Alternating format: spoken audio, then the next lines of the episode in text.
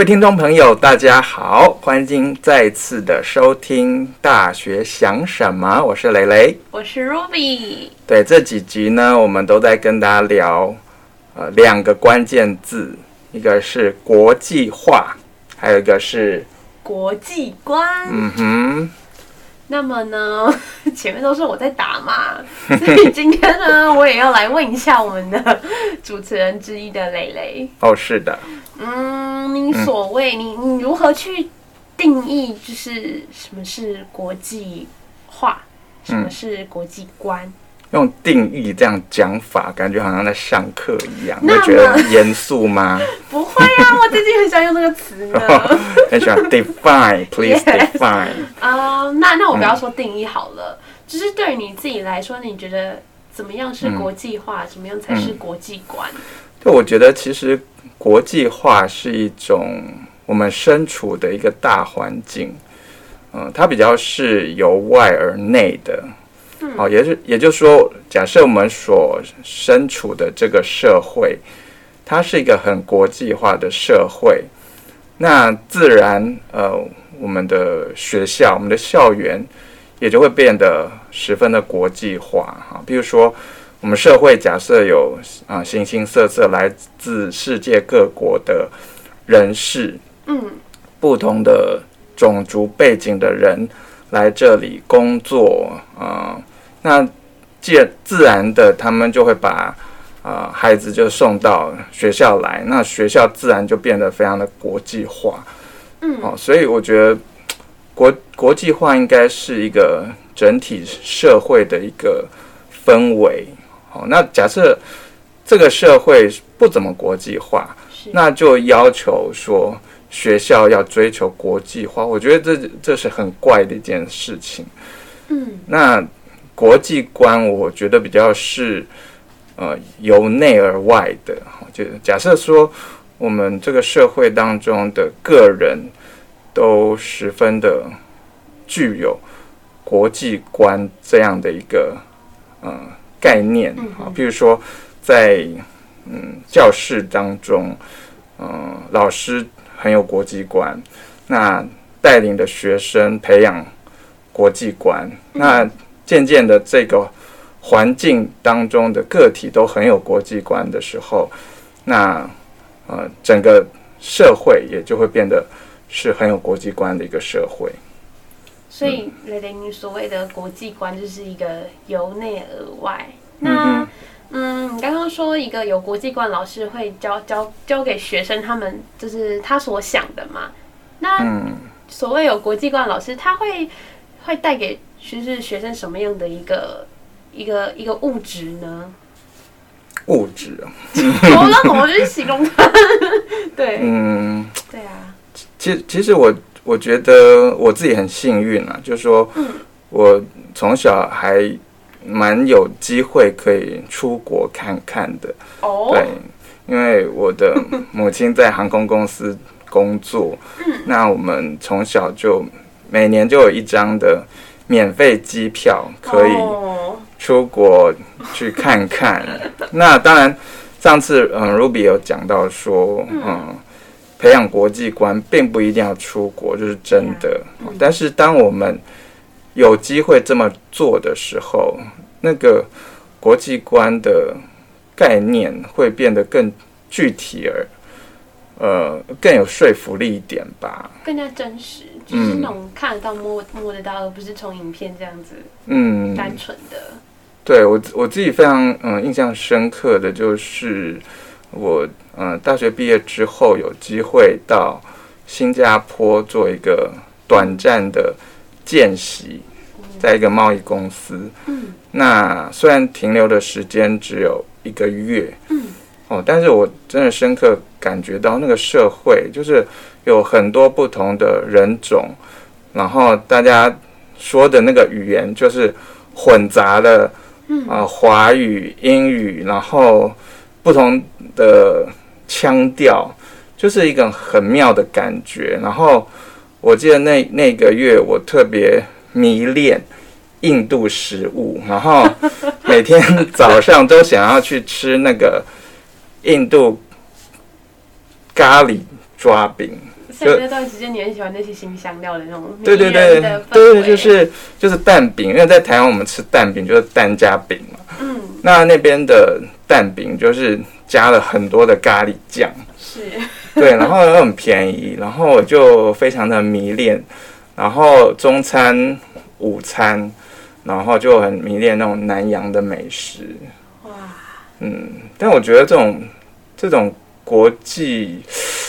国际观是比较狭隘的，因为我觉得大部分人谈到国际的国际化的东西，第一个就是想到食物，嗯，比如说我们想到泰国，就想到哦，泰国泰泰国餐厅里面的泰国食物，是是啊，那想到日本、韩国，就想到日本料理，然后韩国烤肉，嗯，那第一个想到就是食物，嗯，但但是。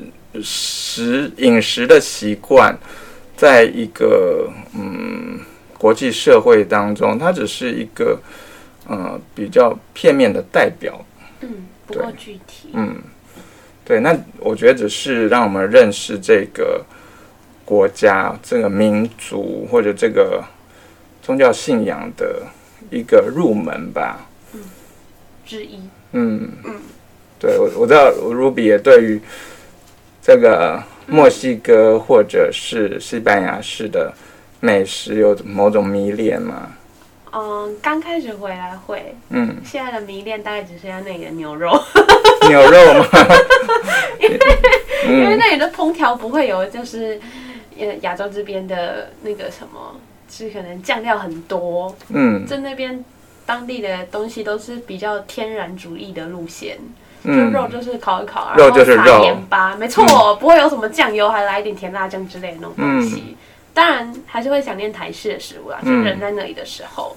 可是那个肉真的是不得不说美味啊，就是食物的本来的样貌。嗯，没错没错。嗯，对啊，就你也看得出，就是呃每个地方他们在在做做同一个东西的时候，他们的那个烹调方式是非常不一样的。